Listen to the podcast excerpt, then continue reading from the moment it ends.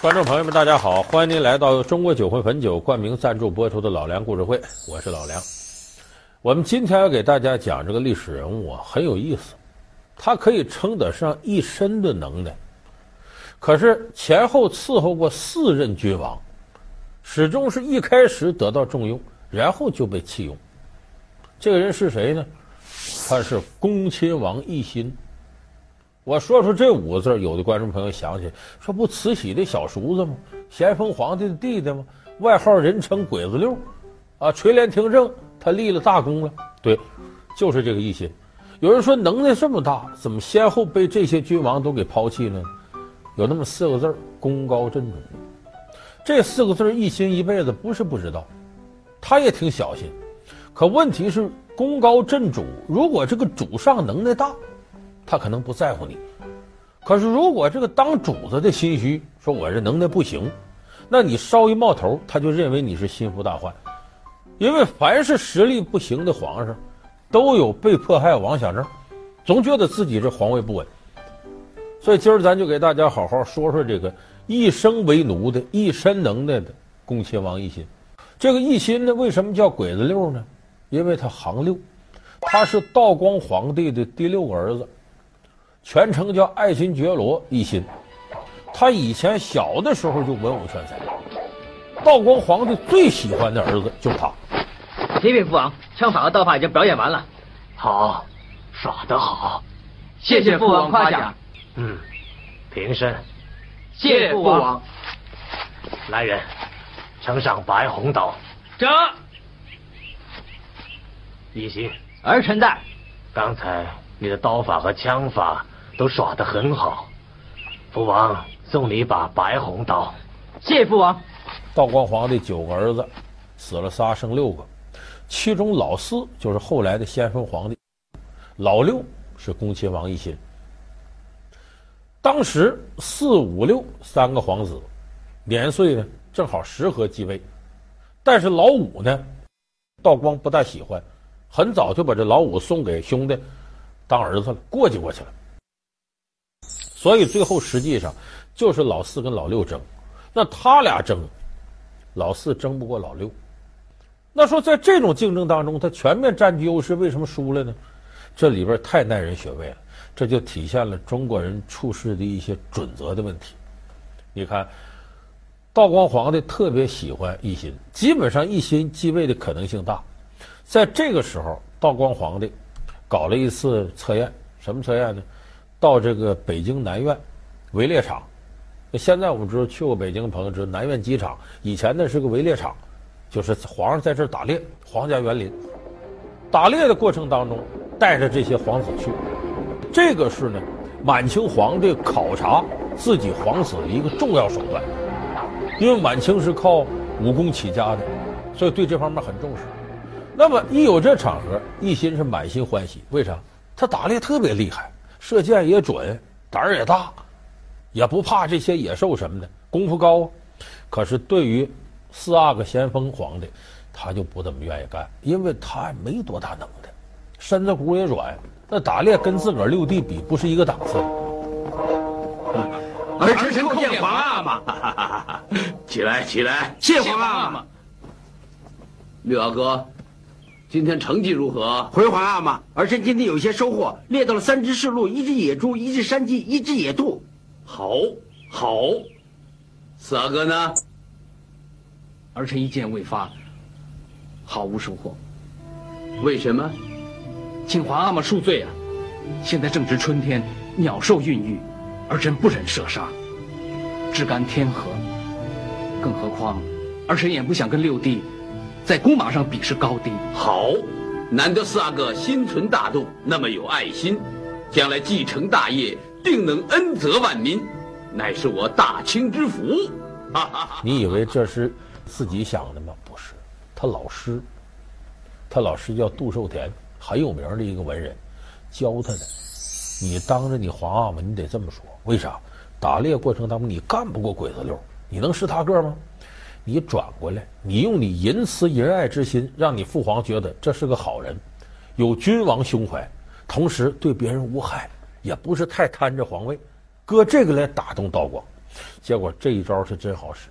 道光皇帝本来要责怪，你看老四你这这么这这这差劲呢，可是一这么一比，哎，我我这四儿子可以啊，仁爱之心呐，你看动物他都不忍心伤害，他对天下百姓啊肯定可以君临天下，好人。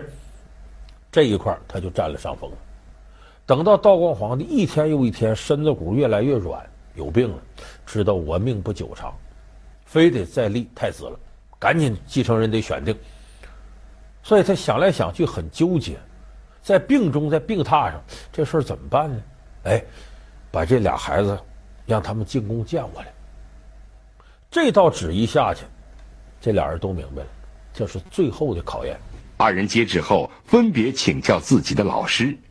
一心的老师卓炳田有才气，少年得志，办事认真，好发议论。却得不到同僚的认同，他告诉一心：“如果皇帝问你的话，当知无不言，言无不尽。”而杜寿田却告诫奕柱：“如果谈国事政务，阿哥是比不过六爷一心的。这时只有一条计策，只要皇上说自己快死了，不等他问国家交给你该怎么办时，你就只管趴在地上哭。”奕柱言听计从，他的一番表现使道光皇帝深感这个孩子仁孝。他为什么给出这主意？他这老师了不起。假如平平常常，道光皇帝身子骨硬朗的时候，可能觉得你这痛哭流涕，没男子汉气概。但是人可有一样，他的身体软弱的时候，恰恰是他感情最丰富的时候。咱们电视机前有的男同胞都是吗？平常你看说老婆过来给你披件衣服，给你熬点粥，哎，这这这行，麻烦。哪天你感冒了，躺到床上你该闹人了，这老婆过来给你熬熬粥，盖件衣服，哎呀，心里老感动，拉老婆说没你我可不行啊。你看，身体软弱的时候，感情最丰富。那么道光皇帝这时候风烛残年，眼看要玩完了，正是他的感情世界最丰富的时候，所以一进来。老四痛哭流涕，哎呀爹呀，你怎么如何？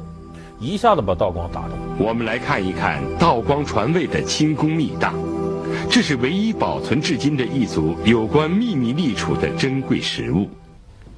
匣中共有玉旨四份，立储玉旨一份，上面用满汉两种文字写道：“皇四子奕柱立为皇太子”，又用汉文写道。皇六子奕欣封为亲王，说亲王怎么回事呢？亲王不像一般的皇子为郡王，亲王比那个要高。你看这个事儿就反映什么？反映一心深得道光的欢心。道光临死还为这事纠结，但咱得佩服咸丰皇帝他老师给出这招，步步都踩到点儿。这不是一心本来特有希望身登大宝，在最后关头败下阵来。那么呢，咸丰皇帝继位了。这咸丰啊，他能力知道自个儿不如自个儿弟弟，所以他对自个儿弟弟处处设防。臣奕欣参见皇上，免礼，谢皇上。对了，您怎么会在这儿？哎，回皇上，臣等知道皇上今天来狩猎，特地赶来参见皇上。老六，看来今天的狩猎又是你赢了。五哥，狩猎只不过是游戏嘛，何必说输赢呢？只不过皇上圣体不适，才让微臣侥幸赢了。天色不早了，回宫吧。哎，皇上，如果有什么事，改天再说吧。啊，恰。所以开始呢，他们俩是太太平平的，在一块儿呢，待了三年。这个咸丰也没重用他，但到后来不行了，非用他不可了。为啥？太平天国，洪秀全起义，定都南京。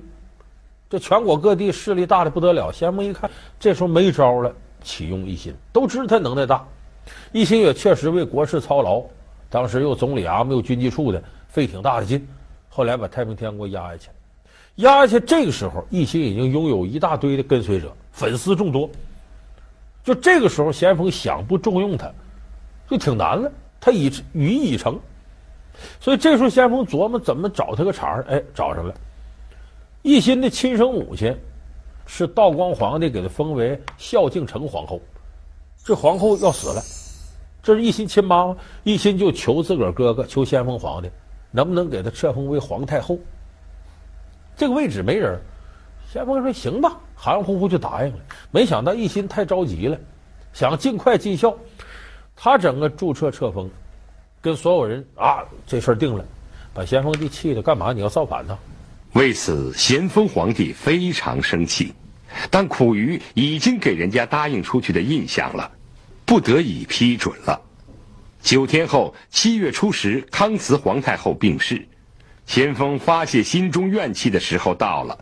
七月二十一日，咸丰皇帝便以办理丧事有疏忽的罪名，将奕欣赶出军机处。并罢免了他的其他重要职务，从此再不重用他。借这机会，得我给你一路到底吧，你啥也别干了，你什么军机大臣这那都别干，你躲开，就把他扒了一边靠边站了。老梁故事会为您讲述一生为奴，恭亲王奕欣。好，欢迎您回到中国酒魂汾酒冠名赞助播出的老梁故事会。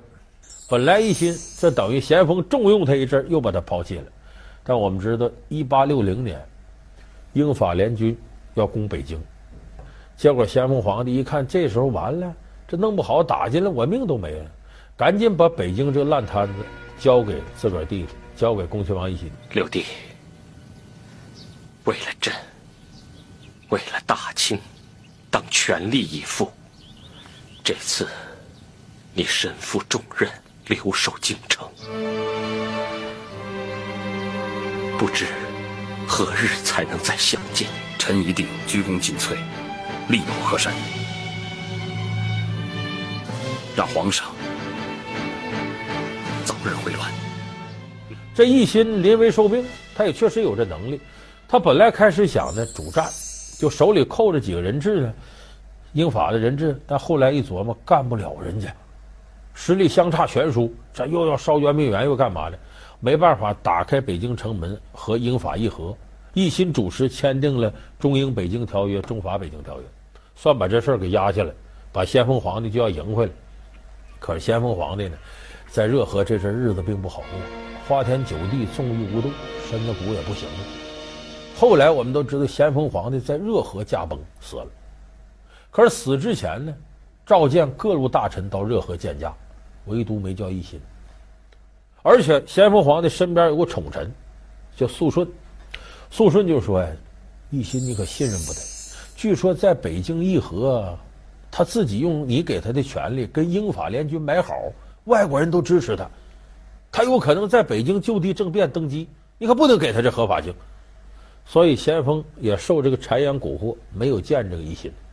所以奕欣当时很伤心，说我哥哥一点都不信任我，得了。”这外事活动我也别那么积极了，别让人说我跟外国人勾结在篡位。所以奕欣当时在北京就眯起来了，也没露面。那边咸丰是驾崩了，立六岁的儿子同治登基。同治是谁？就是西宫太后慈禧跟咸丰生的孩子。我们说东宫是慈安太后，这么点儿个孩子继位，咸丰也不放心，就派出顾命八大臣，领头就肃顺。我把皇太子交给你们了。皇太子纯孝天生，必是命世的领主。你们八个都起来吧。是。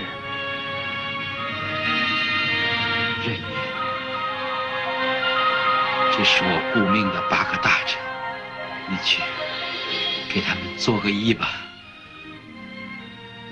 这这，这是旨意。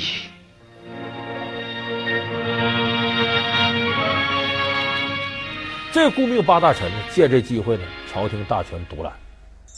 可是，在这个过程里边，一心在北京就通过暗探了解到这个信息。他知道这个两宫太后啊，这个时候跟肃顺之间关系不好，尤其是慈禧野心勃勃。这个肃顺这些大臣掌握这个权力，慈禧肯定不愿意。一心就感觉到自个儿的机会来了，于是呢，这边咸丰驾崩。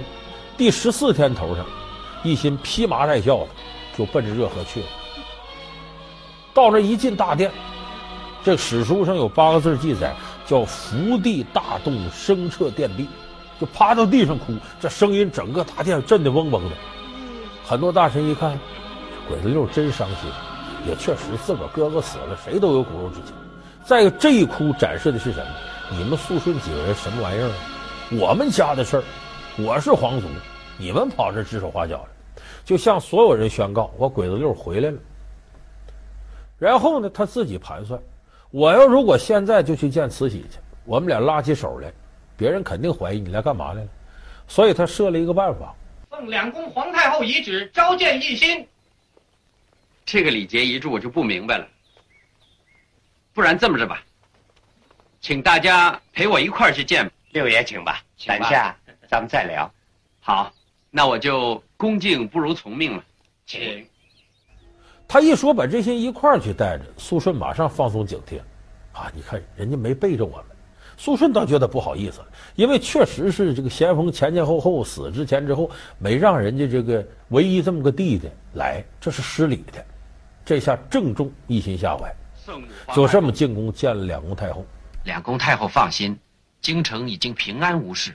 最重要的是那些洋人，洋人方面也主张两宫垂帘。亲王秉政，所以绝不会有问题。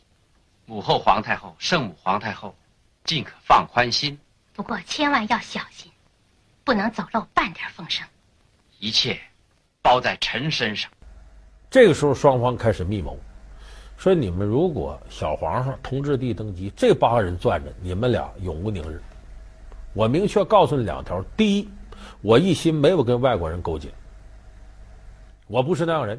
第二，这个事情要想搬过来，非得把他们整回北京，在北京发动政变。为啥？我的地盘在北京，在热河支持不动。你们想法尽快抬着咸丰的灵柩回京，我就有办法。所以取信于慈禧。慈禧这时候正是些不想听八大臣的时候，一看有奕心这么个强援，俩人拉手，里外勾结，可以。就这么着，后来抬着咸丰灵柩回北京，一心在那边都布置好了。一进京，就以两宫太后发懿旨，废除肃顺、端方这些人职务。什么？您老贫贱，上命所遣，身不由己。看您老子的脾气，王八蛋！你们敢对顾命大臣如此不尊敬？鬼子六！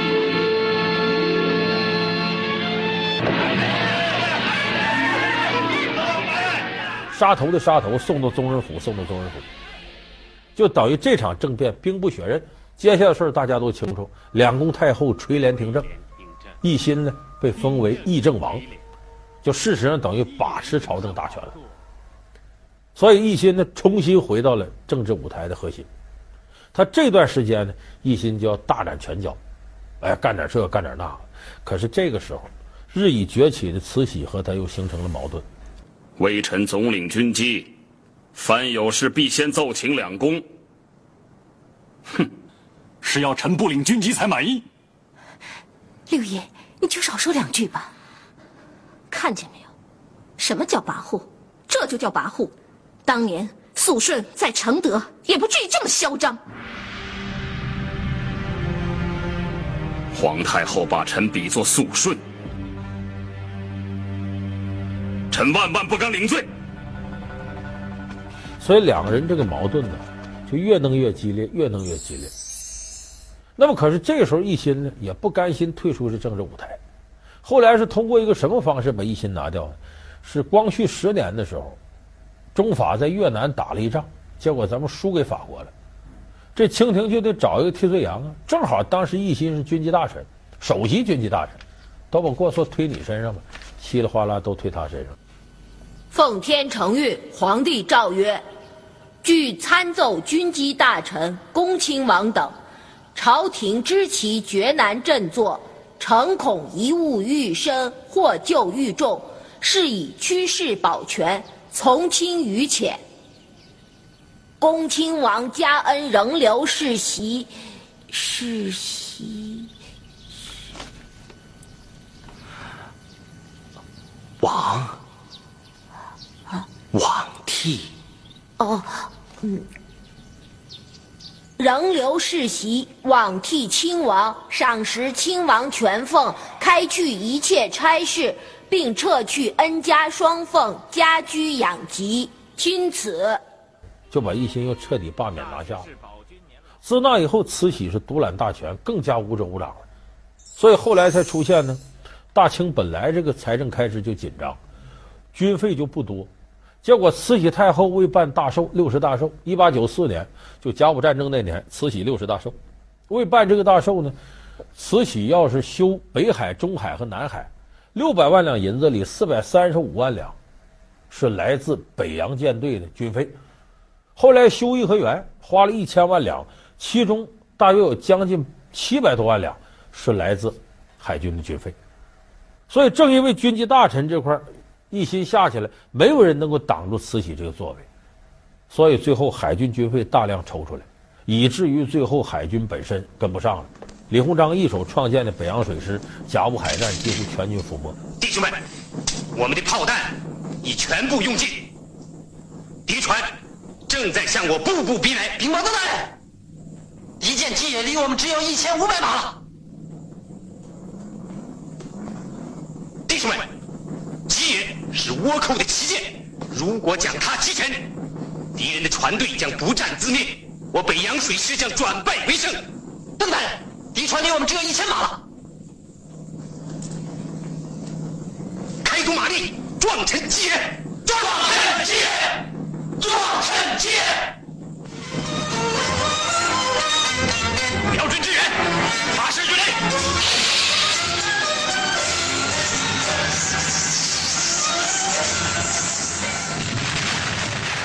而且马关条约大家也清楚，赔了日本两亿三千万两白银，日本相当于日本一年财政收入的四点五倍，日本就靠这个起起家起来了，大清王朝就一步一步走向崩溃。所以后来这个事儿出现以后呢，这个奕欣呢也短暂的得到了这个舆论界的拥护，他又跟李鸿章这些人搞洋务运动，但毕竟这个时候他很难再回到政治舞台，所以一八九八年，奕心其实是带着一肚子遗憾。离开人间死了，他这一辈子呢，一生为奴，一直也没捞到一个彻底掌握政权、大展雄图的机会。所以说这个事儿啊，这自古以来啊，我们说封建王朝就这样，你这个臣子再能干，他上边有层天，你没有最终的决策权，你想干事也难。所以这就是一生为奴的恭亲王奕欣最大的悲剧。好。感谢您收看这期老梁故事会。老梁故事会是由中国酒魂汾酒冠名赞助播出。我们下期节目再见。